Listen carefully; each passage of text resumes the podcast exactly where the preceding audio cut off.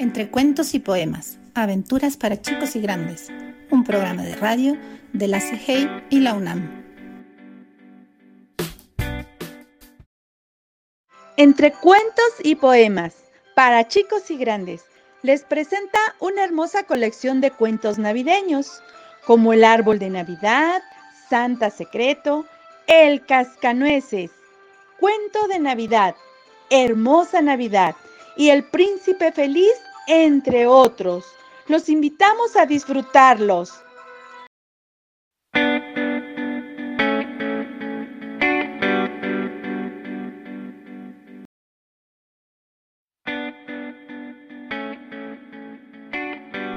Entre cuentos y poemas, aventuras para chicos y grandes, un programa de radio de la CIGEI y la UNAM.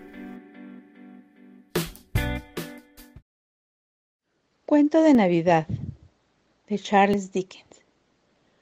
Cuentan que el viejo Scrooge era un empresario muy rico y avaro, y su único socio, Marley, había muerto. Scrooge era una persona mayor y sin amigos. Vivía en su mundo, solo.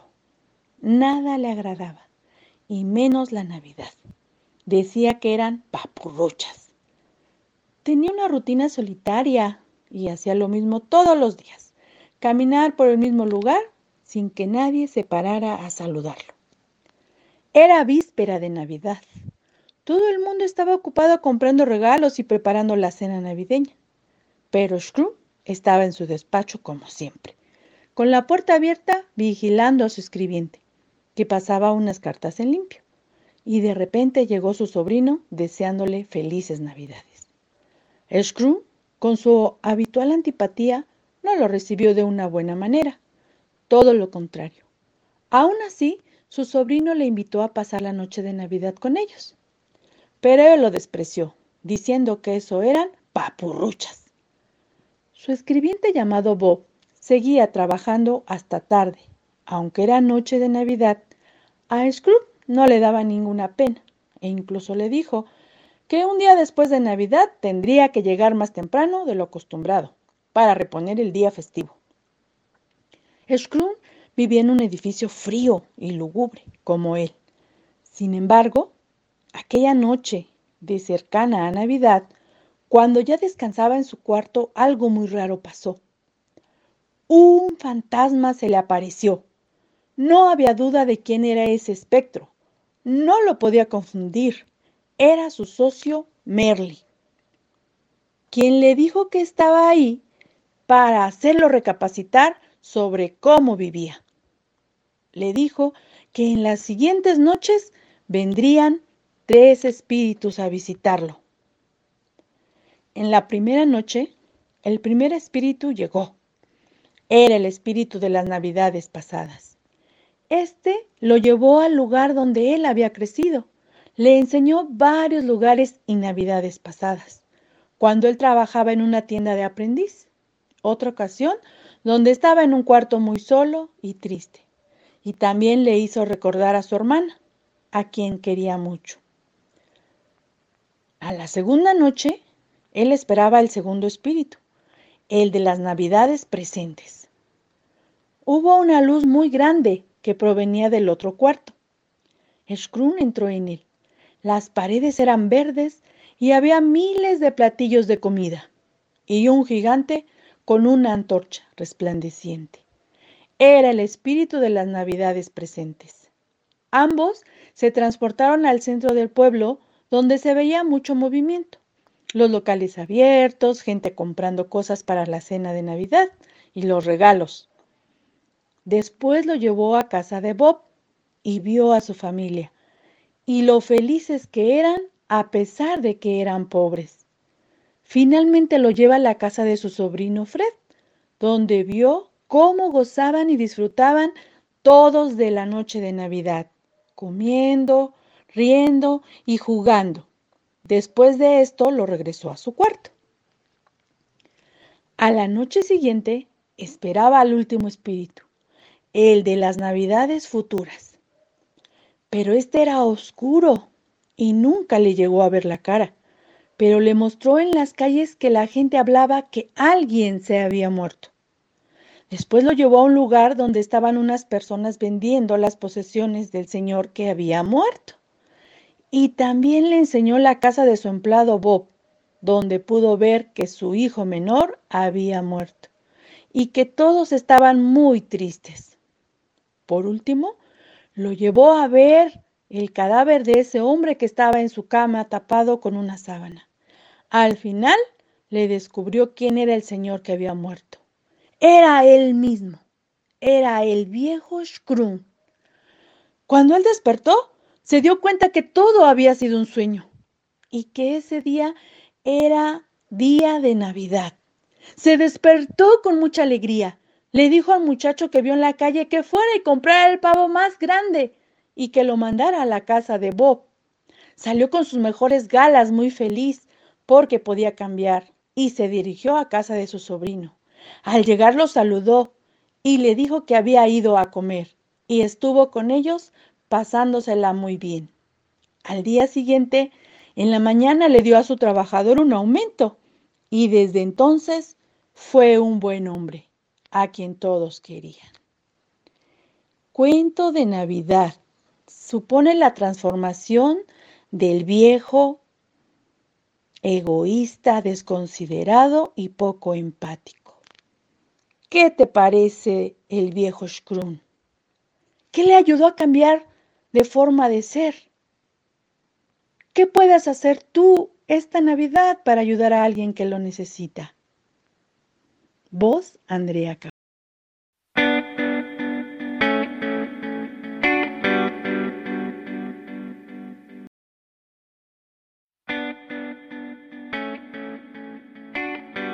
Entre cuentos y poemas, aventuras para chicos y grandes, un programa de radio de la CGI y la UNAM.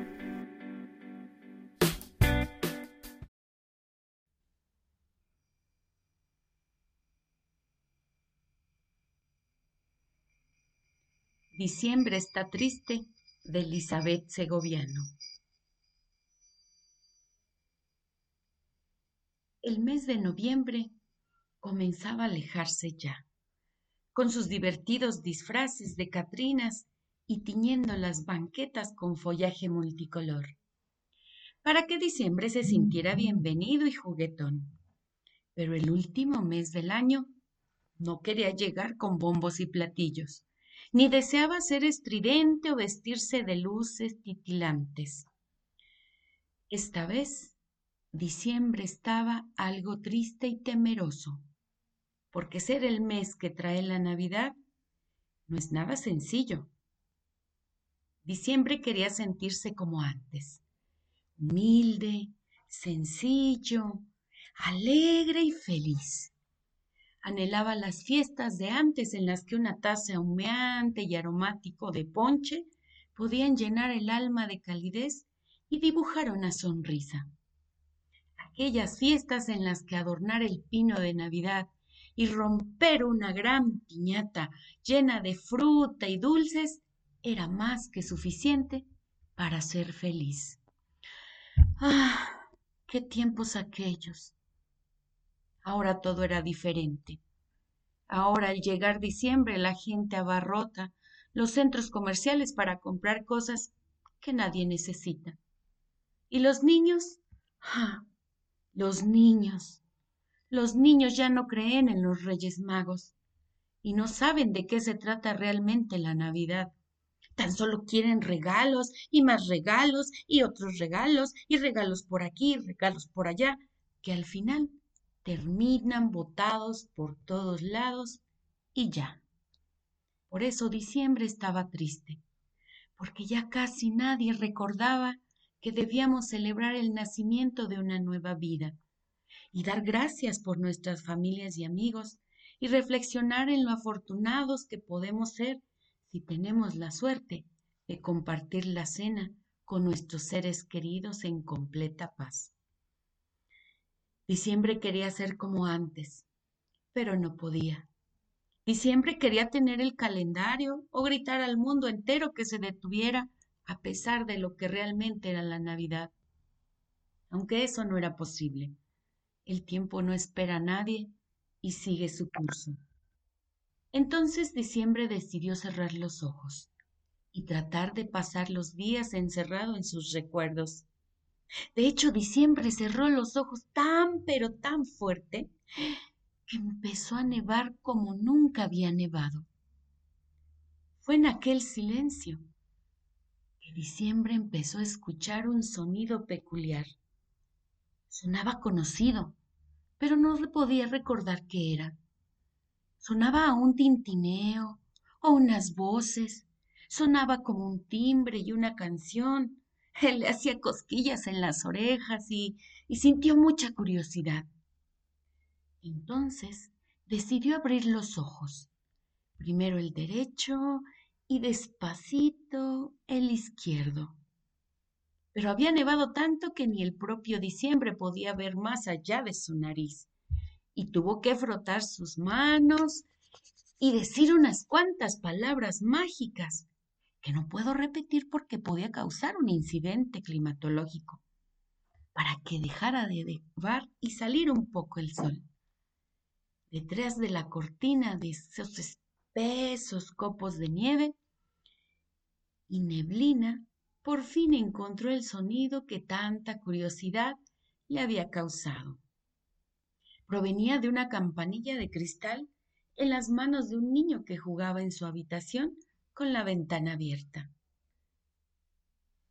Diciembre se quedó un rato observando al pequeño. Su casa tenía un hermoso pino decorado con esferas, flores y moños. Debajo de él no había regalos. Pero en la cocina, su mamá del pequeño estaba haciendo postres y ah, la calle entera olía a galletas, fruta y canela.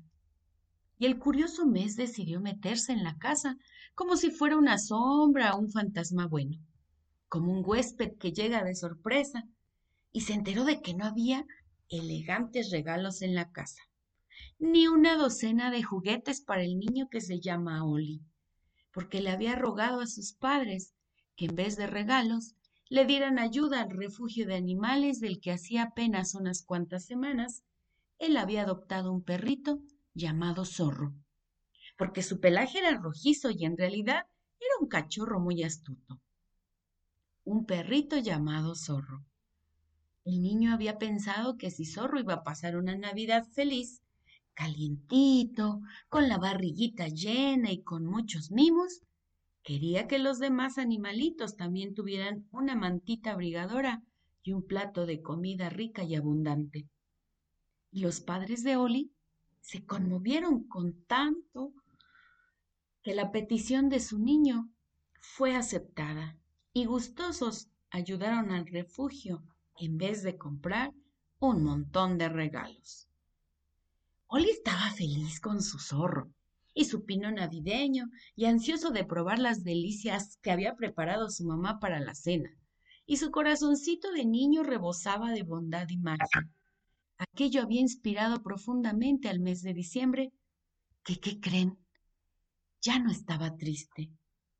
Así que volvió a frotar sus manos y dijo unas cuantas palabras mágicas, que sigo sin poder repetir porque son palabras secretas que solo diciembre sabe pronunciar y escribir. Y el sonido de la campanita con la que jugaba Oli comenzó a tocar las notas que vibraban en su corazón.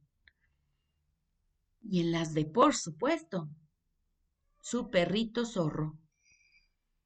Y el viento invernal llevó las notas por todo el mundo, inspirando actos buenos y lindos, esparciendo palabras bellas y amables y sueños de paz y esperanza. Así poco a poco, cientos de personas en todo el planeta parecían salir de sus pequeños mundos y volvían a recordar la esencia de la Navidad. Y recordaban el ejemplo de nacer a través de las buenas acciones para nosotros y por supuesto para los demás. Y diciembre volvió a sentirse orgulloso porque gracias a niños como Oli y su perrito zorro, él había recuperado la esperanza en las personas. Cerró los ojos, pero esta vez para escuchar las numerosas notas armoniosas que salían de los corazones de la gente y se puso a soñar que el tiempo corría despacito y la Navidad podía durar más y los corazones sembrando esperanza. Y colorín colorado, que las campanas de la esperanza no dejen de sonar. Este cuento se ha terminado. Voz, Elga Matilde Mejía Aguilar.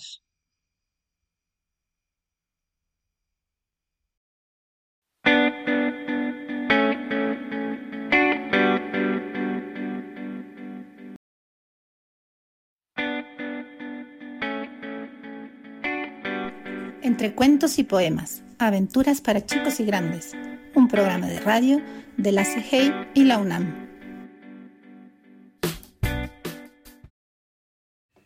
El cascanueces de Ernest Theodor Amadeus Hoffman, versión de Karen Kane.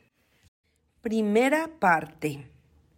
Cuando los invitados, vestidos con pieles y terciopelos de colores preciosos, se saludaban, aparecían en el aire pequeñas nubes que se formaban cuando la calidez de su aliento tocaba el aire helado. Entre los invitados se distinguía el tío Nicolai y su viejo caballo Eugene. El tío Nicolai ponía nervioso a todo el que lo conocía.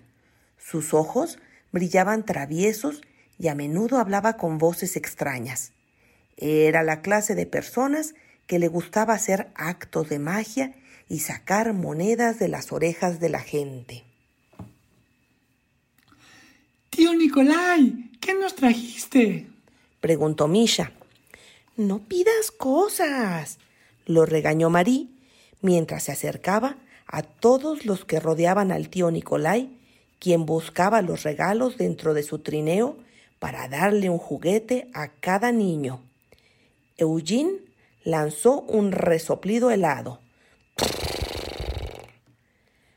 Pronto el trineo quedó vacío. Todos habían recibido algo excepto Marí. La pobre de Marí trató de contener las lágrimas, pero no pudo. Juntó sus manos y se le escapó un gemido apagado. De inmediato el tío Nicolai apareció a su lado. ¿Por qué lloras, mi niña? Ella quería decir, tenías regalos para todos, menos para mí. Pero Marí era muy educada. El tío Nicolai sacó su pañuelo. En vez de secarle las lágrimas, apareció de entre los pliegues del pañuelo un muñeco un vistoso cascanueces con un elegante uniforme rojo y blanco y una sonrisa amable como la de Piotre. ¡Ja, ja! Ella ya es muy grande para este regalo, dijo Misha, colocando su propio regalo en el suelo. Marí lo ignoró. Le encantó el cascanueces desde el momento en que lo vio y con fuerza lo apretó entre sus brazos. A ver, déjame verlo. Misha trató de tomar el muñeco, pero Marí se lo arrebató. ¿Están peleando enfrente de los invitados? La voz de papá era firme, pero estaba sonriendo. La fiesta giraba alrededor de todos, hasta que demasiado temprano papá indicó. Abuela, es hora de que los niños vayan a la cama. Los azulejos hacían que la habitación de los niños fuera muy acogedora. La abuela les dio el beso de las buenas noches, pero Misha y Marí estaban inquietos. Discutían y daban vueltas en la cama. Marí sentía que su colchón estaba relleno de papas. Misha se salió de la cama y se recostó en una silla. Finalmente lograron dormirse mientras los ratones chillaban en sus sueños y los ruidos de la vieja casa los mantenían medio despiertos. Cuando el reloj dio las doce, una figura apareció en la oscuridad de la habitación. Parecía que el tío Nicolai alejaba los sueños temibles y a los escurridizos ratones. Había traído consigo al cascanueces y lo colocó debajo del árbol de Navidad que estaba en la recámara. Marí se movió. ¿Tío Nicolai? dijo en un murmullo. No hubo respuesta. El viento se escapó por la chimenea. De pronto, la cama se sacudió y el cuarto empezó a balancearse. Un estrépito sacudió la habitación. ¿Qué, qué pasa? preguntó Marí y se escondió bajo las sábanas. Misha ocultó la cara en su almohada. Atrévete a mirar. No, asómate tú. Yo te dije primero. Valiente, Marí se sentó. El ruido venía del estante donde los muñecos de peluche estaban sentados en filas. De pronto, la puerta se abrió de golpe y entró un ejército. Era un ejército de animales soldados, perros que ladraban y gatos que maullaban. Chocaban sobre el suelo de la habitación en una terrible batalla. Estaban por atacar al cascanueces que se encontraba medio escondido debajo del árbol. ¡El cascanueces! ¡Lo van a romper! ¡Alto! ¡Deténganse! Por una vez, los chicos olvidaron sus peleas y actuaron juntos. Lado a lado, Misha y Marí enfrentaron a los feroces juguetes con sus almohadas. Y tan repentinamente como había comenzado la batalla, cesó. Lo que había sido un temible ejército era otra vez un montón de juguetes viejos. Misha miró a su hermana. Si esto es un sueño, es terrible. Quiero despertar. Mira, Misha. Creo que el sueño no ha terminado. El pequeño árbol de Navidad que la abuela había puesto para adornar la habitación estaba creciendo. Primero despacio y después más rápido. Sus aromáticas ramas llegaron a las paredes y la punta tocó el techo. Se estremeció y tembló. Sus hermosos adornos chocaban como tambores de guerra. Abajo, el cascanueces también estaba creciendo hasta que se levantó ante ellos vivo. ¡Misha! Se parece a Piotr, el chico del establo. Marí estaba emocionada. Ciertamente, el príncipe Cascanueces habló con una voz dulce como la de Piotr. Fueron valientes esta tarde e hicieron a un lado sus diferencias para salvarme. Como recompensa, les prometo una noche llena de maravillas. Al decir esto, la habitación empezó a girar nuevamente. Las paredes se cayeron. El calentador desapareció. El estante de juguetes se desvaneció. La conocida habitación familiar se había ido. Misha y Marí se encontraron en lo profundo de un bosque oscuro y quieto. Aunque el aire era helado, no sintieron frío. Se quedaron en silencio, tomados de la mano.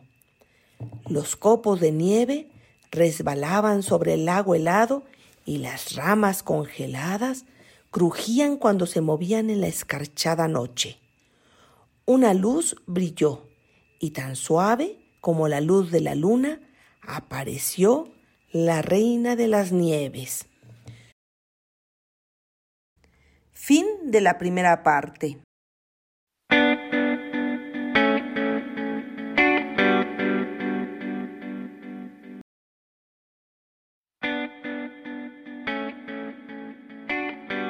Entre cuentos y poemas, aventuras para chicos y grandes, un programa de radio de la CIGEI y la UNAM. El cascanueces de Ernest Theodor Amadeus Hoffman, versión de Karen Kane. Segunda parte. Bienvenidos a mi reino. Los voy a mandar a un viaje. ¿A dónde vamos? preguntó Misha. A un lugar con el que jamás soñaron.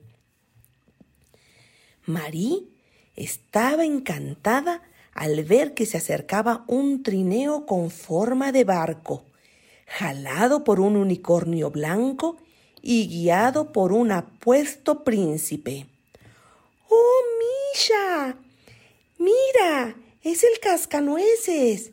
¿A dónde nos lleva? Marí no podía creer tanta maravilla. Conforme el barco de hielo los conducía a un reino secreto, las puertas de un palacio majestuoso se abrieron para darles la bienvenida. Fueron recibidos por los soberanos el gran duque y la duquesa. En el centro del gran salón había un inmenso huevo de oro adornado con listones y joyas. Las paredes del huevo se abrieron y los niños vieron que estaba cubierto de seda azul adornada de estrellas. Adentro había una figura resplandeciente. ¿Quién es ella?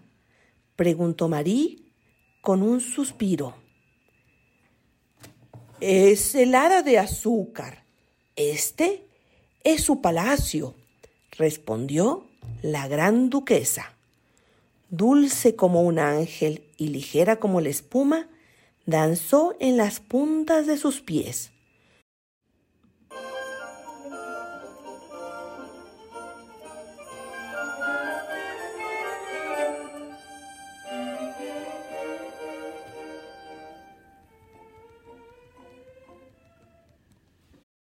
Todo el tiempo, el príncipe Cascanueces la observaba firme y sonriente. Cuando terminó el baile, el príncipe Cascanueces le contó a los cortesanos de la batalla que habían sostenido Misha y Marí contra los perros y gatos. Todos los felicitaron. ¡Invitados de honor! ¡Los, saludamos! ¡Felicidades! Esto merece un banquete afirmó el gran duque. En esta tierra siempre empezamos las comidas con chocolate. Dio una palmada y apareció una gran mesa. El blanco mantel estaba cubierto de dulces. Llegó un cocinero con un alto sombrero blanco.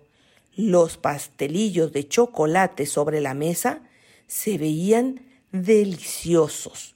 Cuando María intentó tomar uno, éste se movió.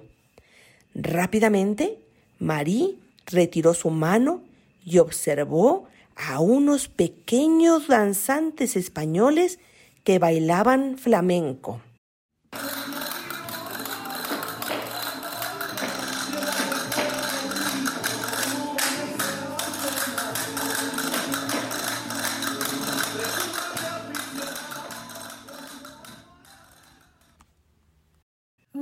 ¿Gustas una taza de chocolate, querido?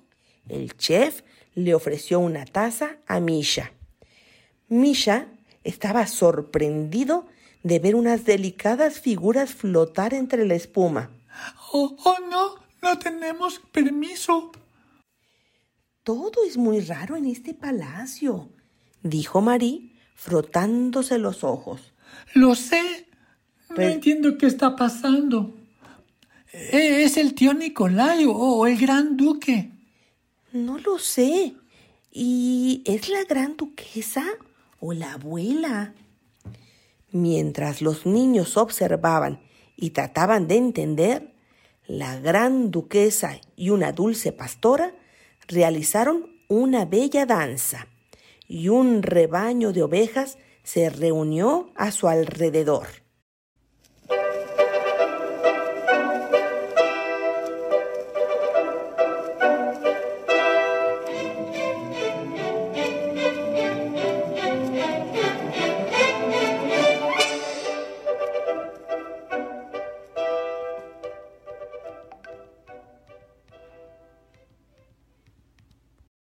Las puertas del salón se abrieron de par en par y los cocineros trajeron más platillos deliciosos para comer. La música, la danza y los exquisitos aromas hacían que los niños se sintieran confundidos. Todo aquí es distinto, pero al mismo tiempo me resulta familiar, Misha.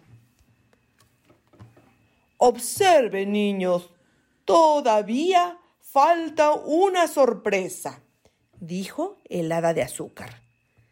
Con un movimiento de la mano apareció lo mejor de todo. Flores amarillas, azules y blancas giraban en la perfumada brisa que entró en el salón. Las flores bailaban alegres y abrían sus brazos al sol. Suave música llenaba el aire.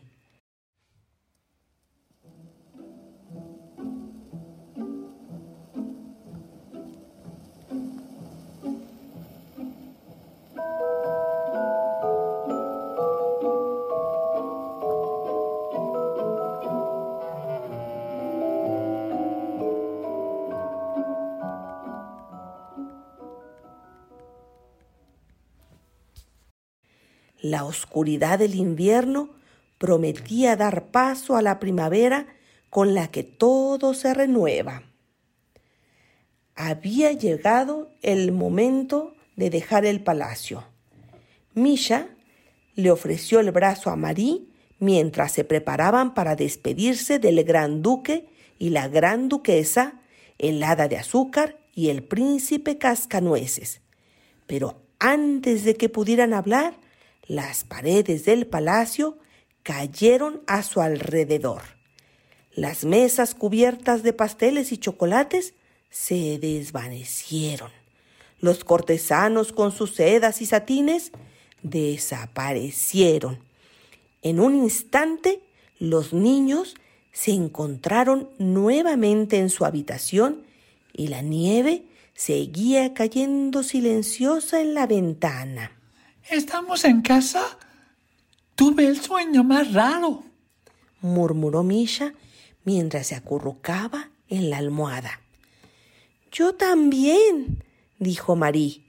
Con la punta del dedo acarició al cascanueces que ahora hacía guardia junto a su cama.